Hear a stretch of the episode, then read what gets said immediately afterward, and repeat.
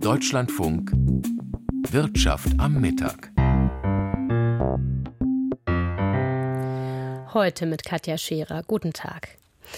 Die neue EU-Anti-Geldwäschebehörde kommt nach Frankfurt. Das soll die Stadt als Finanzplatz stärken. Wir sprechen darüber, was es konkret für den Standort Frankfurt bedeutet.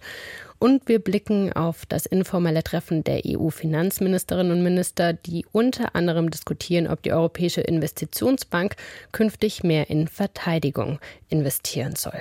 Zuerst aber blicken wir auf ein deutsches Großunternehmen. Heute haben mehrere DAX-Konzerne Zahlen vorgelegt, darunter der Chemiehersteller BASF. Und da fällt die Bilanz nicht gut aus. Der Vorstand hat ein weiteres Sparprogramm angekündigt. Sabine Geibel berichtet. Um eine Milliarde Euro jährlich sollen die Kosten am Standort Ludwigshafen bis 2026 gesenkt werden. Effizienter will die BASF an ihrem Hauptsitz werden. Die Produktionskapazitäten sollen den Markterfordernissen angepasst werden, heißt es wörtlich und noch unkonkret in einer Unternehmensmitteilung. Mit dem Programm werde deshalb leider auch ein weiterer Stellenabbau verbunden sein, so wird der scheidende Vorstandschef Martin Brudermüller zitiert. Details würden derzeit erarbeitet.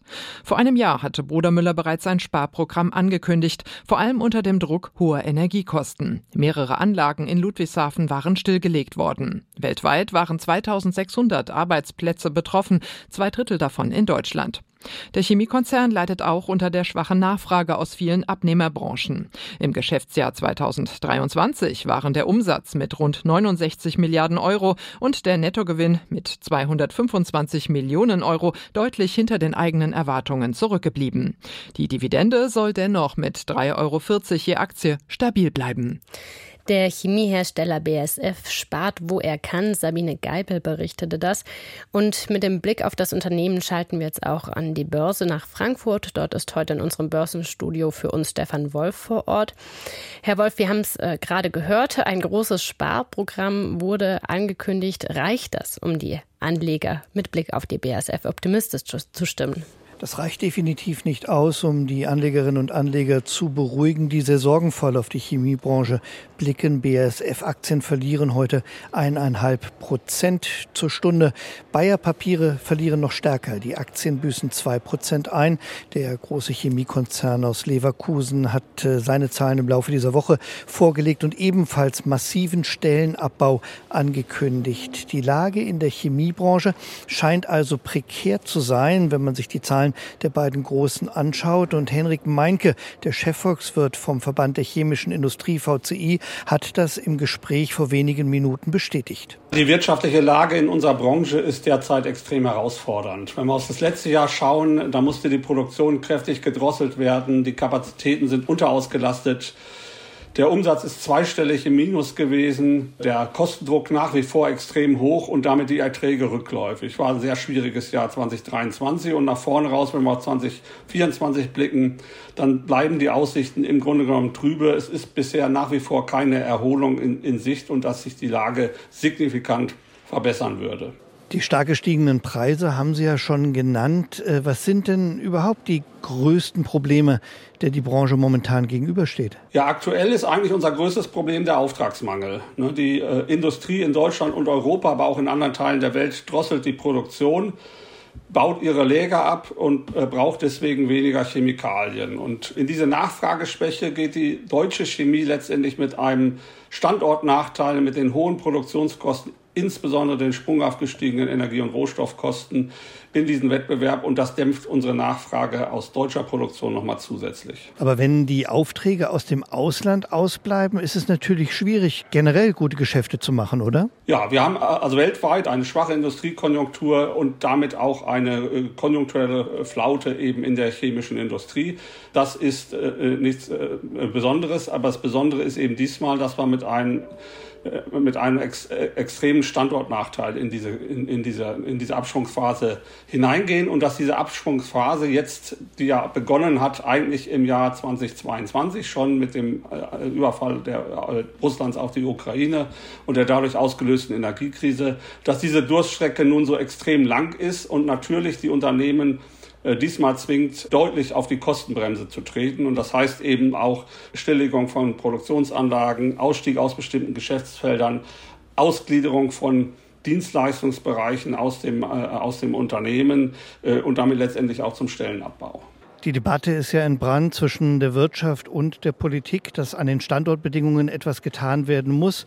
Wenn Sie mal auf Ihre Prioritätenliste schauen, was wäre denn das Wichtigste, was man aktuell unternehmen kann? Wir sehen die Gefahr in dieser Krise, dass wir quasi ähm, eine Investitionsschwäche im Inland bekommen und äh, die Investitionen ins Ausland verlagern. Und um das zu verhindern, also die, die Deindustrialisierung, nicht um die Konjunktur sozusagen zu stabilisieren, brauchen wir eigentlich einen wirtschaftspolitischen Kurswechsel, der mit einer starken Priorisierung auf äh, Wachstum, auf äh, Transformation und auf Wettbewerbsfähigkeit.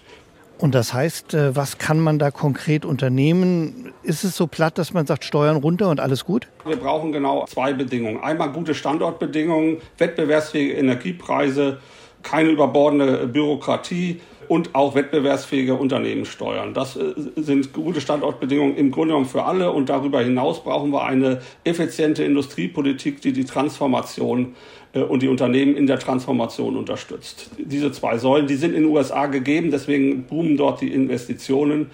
Und bei uns sind eben weder die guten Standortbedingungen noch die effizienten äh, industriepolitischen Förderprogramme aktuell erkennbar. Soweit Henrik Meinke, Chefvolkswirt beim Verband der chemischen Industrie VCI.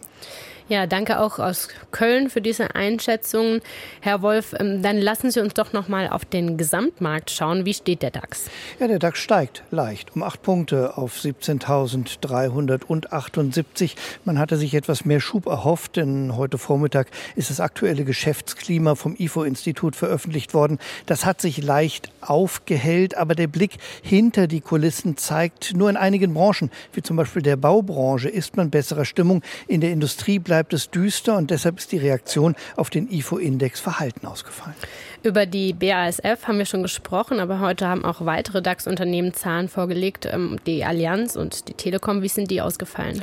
Die Allianz hat kräftig verdient, Gewinne gesteigert und verspricht den Anlegerinnen und Anlegern eine höhere Dividende. Aber der Ausblick fiel sehr verhalten aus, deshalb die Aktien 2,6 Prozent im, Minus. Die Telekom strebt weiter an, mehr Marktanteile für sich gewinnen, zu gewinnen, hat solides Wachstum angekündigt, aber auch das wird nicht honoriert. Die Papiere verlieren zweieinviertel Prozent. Und äh, Zahlen vorgelegt hat auch der Rüstungshersteller Hensoldt, der 2017 aus dem Luft- und Raumfahrtkonzert Airbus hervorgegangen ist.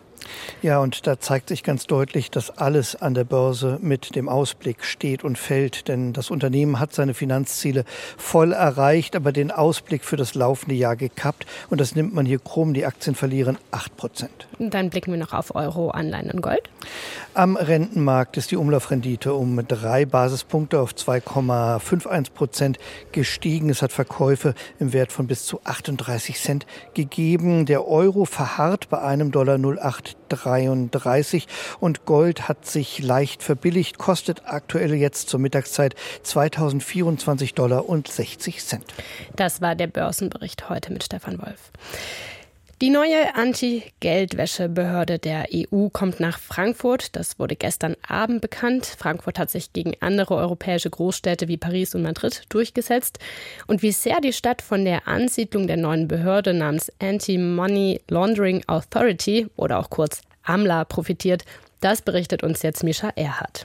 Mit AMLA konzentriert sich die europäische Aufsicht für Banken und Finanzmarktakteure weiter in Frankfurt. Denn neben der Bankenaufsicht, die bei der Europäischen Zentralbank angesiedelt ist, oder etwa der Versicherungsaufsicht AIOPA, wird die neue Behörde für Geldwäscheprävention eine weitere Aufsicht für die europäischen Finanzmärkte in der Mainmetropole sein. Das ist in vielerlei Hinsicht eine gute Nachricht gewesen. So Bundesbankpräsident Joachim Nagel am Vormittag anlässlich der Vorlage der Jahresbilanz der Bundesbank in Frankfurt. Und als ich heute Morgen darüber nachgedacht habe, für mich ist es jetzt schon so, dass Frankfurt mit Fug und Recht sagen kann, sie ist die Hauptstadt des Euros. Das ist ein großartiger Erfolg. Mitte 2025 soll die neue Behörde ihren Kampf gegen Geldwäsche in Frankfurt aufnehmen. Die Finanzministerien des Bundes und des Landes Hessen sehen den Zuschlag für Frankfurt ebenfalls als Erfolg, so auch die deutsche Kreditwirtschaft, die übergeordnete Vertretung der unterschiedlichen Bankenverbände hierzulande. Denn die Bedeutung des Kampfes gegen Geldwäsche und Terrorismusbekämpfung werde künftig zunehmen. Und da kann eine örtliche Nähe verschiedener Aufsichtsbehörden von Vorteil sein. Professor Michael Grote von der Frankfurt School of Finance and Management. Wenn man Fragen hat, bei denen man noch nicht genau weiß, was eigentlich die Frage ist und dass man erstmal so unreif diskutieren möchte, da schreibt man keine E-Mail dafür, sondern da unterhält man sich. Ja, und, und diese Fühlungsvorteile, die sind, glaube ich, sehr wichtig, auch zwischen den Behörden. Für Frankfurt kann das auch weitere Arbeitsplätze mit sich bringen. Die Behörde selbst wird voraussichtlich zunächst rund 500 Mitarbeiterinnen und Mitarbeiter haben. Weitere Arbeitsplätze könnten im Umfeld hinzukommen, etwa durch das Ansiedeln spezialisierter Rechtsanwaltskanzleien oder Finanzberatungen. Mit weitem Abstand am wichtigsten ist äh, natürlich die EZB. Zusammen damit äh, der Bundesbank ähm, sorgt die hier für relativ viel Beschäftigung und auch dafür, dass äh, Frankfurt sogar ganz sicher immer auf der Landkarte der großen Finanzplätze bleiben wird. Das ist, glaube ich, so der, der Haupteffekt dabei. So der Wirtschaftswissenschaftler Michael Grote. Als Hindernis bei der Bewerbung Frankfurts in Konkurrenz mit anderen europäischen Metropolen wie Madrid und Paris galten Schwachstellen bei der Bekämpfung von Geldwäsche hierzulande. Die Ansiedlung in Frankfurt könnte auch den Kampf gegen Geldwäsche in Deutschland stärken, meinen manche Beobachter. Konkret wird die Behörde insbesondere Banken unter die Lupe nehmen, ob deren Mechanismen gegen Geldwäsche funktionieren. Die Idee ist, dass die Banken Modelle finden müssen, bei denen sie verdächtige Zahlungsvorgänge ähm, herausfiltern können aus den Tausenden und Millionen Zahlungsvorgängen, die sie pro Tag haben. Und die Aufsicht über diese Modelle und wie diese implementiert werden, das soll dann bei der Behörde liegen sagt Michael Grote.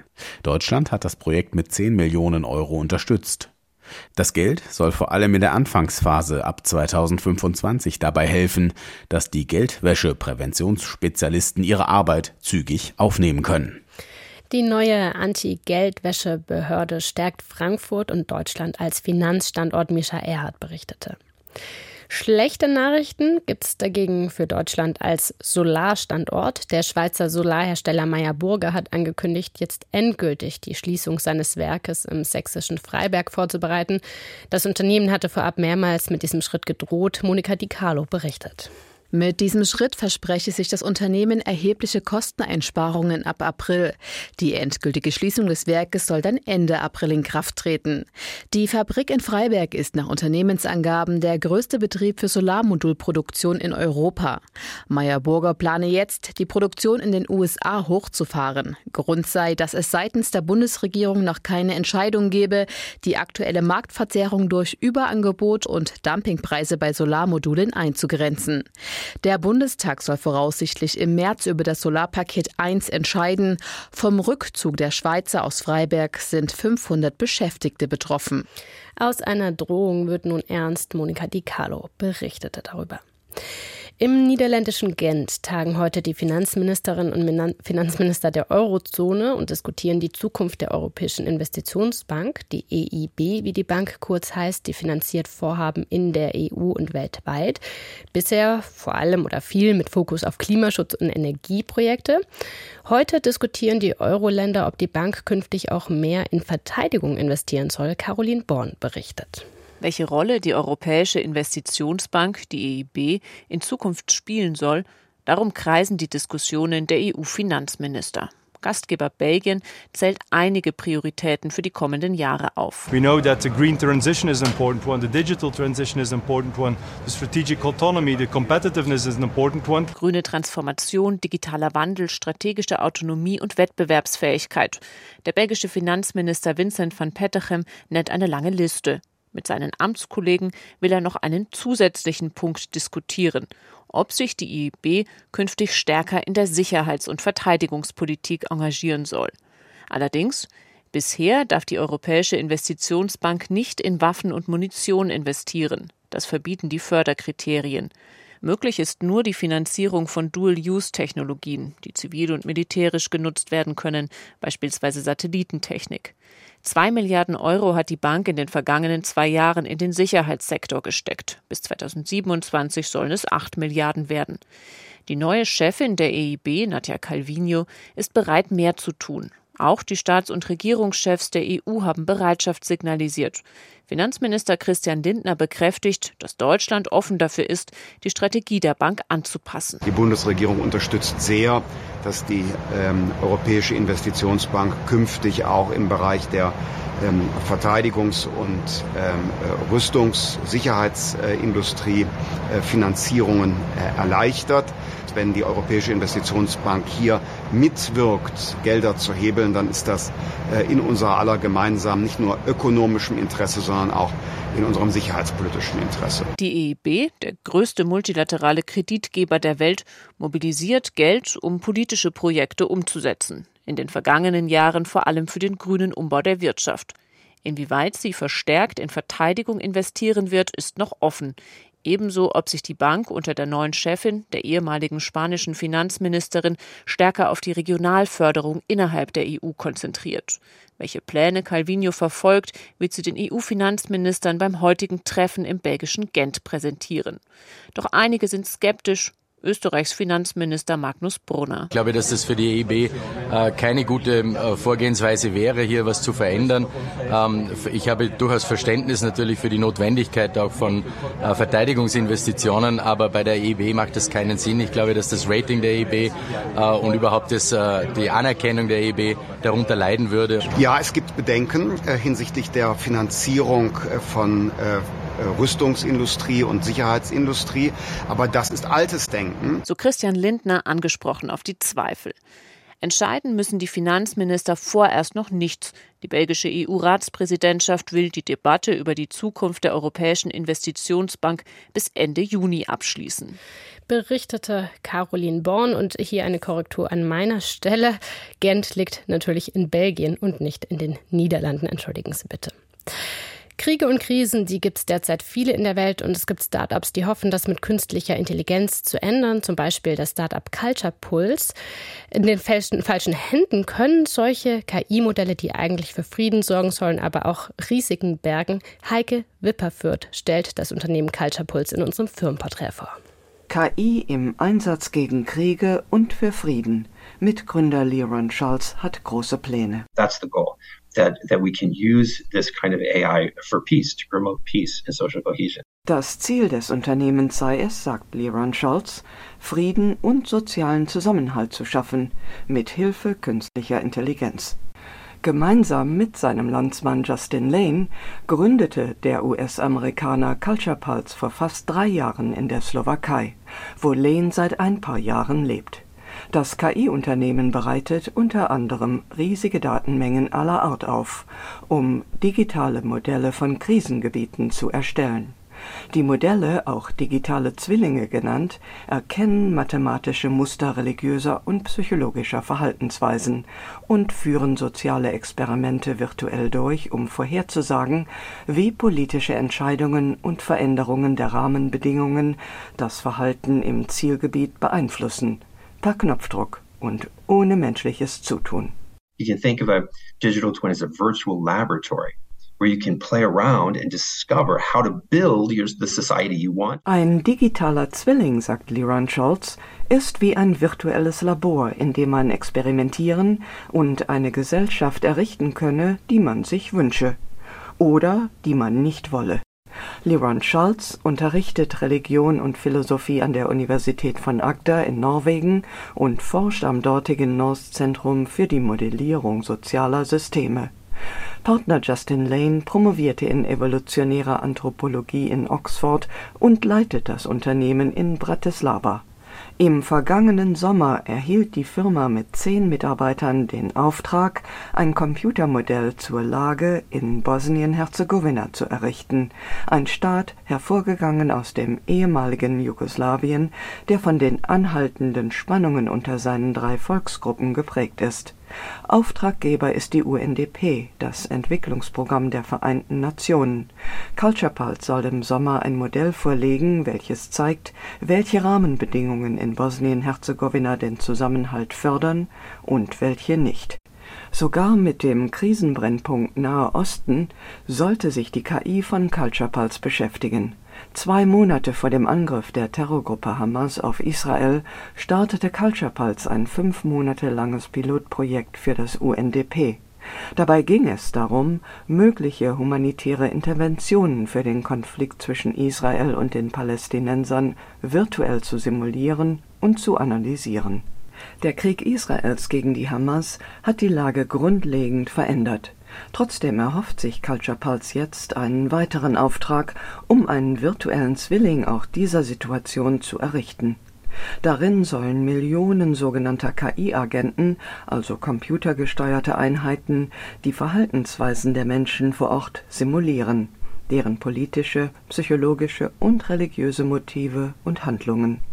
Wobei, das gibt Liron Charles zu, ein solches Konzept weitaus gefährlicher sei als herkömmliche KI-Anwendungen wie maschinelles Lernen. The ethical concern is huge. I mean, it's true, true for all AI, but in, in my view, multi-agent artificial intelligence is in some ways more dangerous. Laut dem Wissenschaftsmagazin New Scientist hat ein derartiges Multi-KI-Agenten-Computermodell schon einmal als Lösung den Völkermord an einer Konfliktpartei angeboten, eine Lösung, die sein Computermodell nicht zulasse, sagt Justin Lane.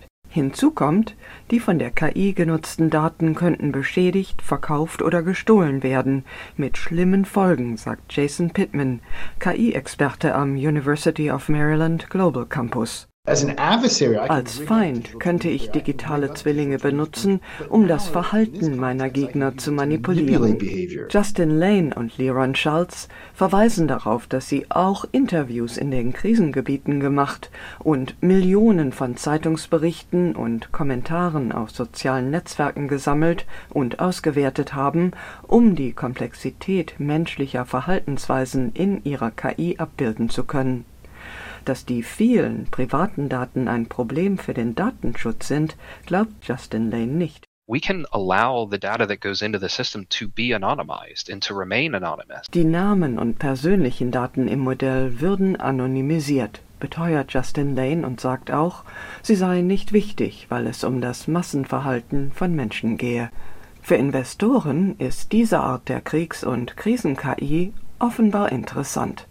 So hat Culture Pulse im vergangenen Jahr fast eine Million Dollar von der Venture Capital Firma Zero Gravity Capital erhalten. Das war das Firmenporträt dieses Mal von Heike Wipperfürth. Und damit zur Wirtschaftspresse. Kommentiert wird unter anderem der Streit um einen möglichen Aufsichtsratposten der Wirtschaftsweisen Veronika Grimm bei Siemens Energy. Das hat es in der Geschichte der deutschen Wirtschaftsweisen noch nicht gegeben, schreibt etwa der Münchner Merkur. Vier von ihnen schreiben einen Brief an die fünfte, die, wie es der Zufall will, in wirtschaftspolitischen Fragen meist anderer Meinung ist als der Rest und auch als die Ampelregierung. Sie drängen sie zum Rückzug und leiten ihren Schrieb sicherheitshalber auch noch an mehrere Bundesminister weiter. Von irgendeinem Schreibtisch fällt der Brief direkt in die Arme eines Journalisten. Mehr Mobbing geht kaum. Es fällt schwer, in der Intrige gegen Veronika Grimm etwas anderes zu sehen als den Versuch, eine missliebige Wirtschaftsprofessorin loszuwerden, deren Hauptvergehen offenbar darin besteht, dass sie für die Beibehaltung der Schuldenbremse eintritt, die zwei der drei Ampelparteien so sehr hassen. Ganz anders sieht es die Tageszeitung. Manche wittern hinter dem Streit eine Intrige gegen Grimm. So kann man das sehen. Man kann aber auch anerkennen, dass Grimm mit ihrem ökonomischen Konservatismus, der zuweilen ins Neoliberale abgleitet, vor allem die Interessen der Unternehmen im Blick hat. Insofern wundert es nicht, dass Siemens sich sie als Aufsichtsrätin wünscht und dass Grimm jetzt vor allem von Konservativen unterstützt wird. Ihrer eigenen Reputation hat Grimm trotzdem keinen Gefallen getan. Die Stuttgarter Zeitung kommentiert die Jahresbilanz von Mercedes-Benz. Als Mercedes-Chef Ola Kelenius das Unternehmen vor rund drei Jahren radikal auf Elektromobilität ausrichtete, erntete er reichlich Beifall. Bereits 2030 wollte er nur noch voll elektrische Autos verkaufen, überall dort, wo die Marktbedingungen es zulassen. Heute aber zeigt sich immer deutlicher, dass Politik und Teile der Industrie sich auf einen ungesunden Wettlauf um die ehrgeizigsten E-Ziele eingelassen haben, die wichtigsten Akteure sind in all der Euphorie aus dem Blickfeld verschwunden, die Kundinnen und Kunden. Ja, und damit enden die Wirtschaftspresse und auch unsere Sendung Wirtschaft am Mittag. Nach den Nachrichten hören Sie gleich äh, meine Kollegin Jessica Sturmberg mit der Sendung Deutschland heute. Ich bin Katja Scherer. Ich bedanke mich bei Ihnen ganz herzlich fürs Zuhören heute Mittag und wünsche Ihnen noch einen schönen weiteren Tag.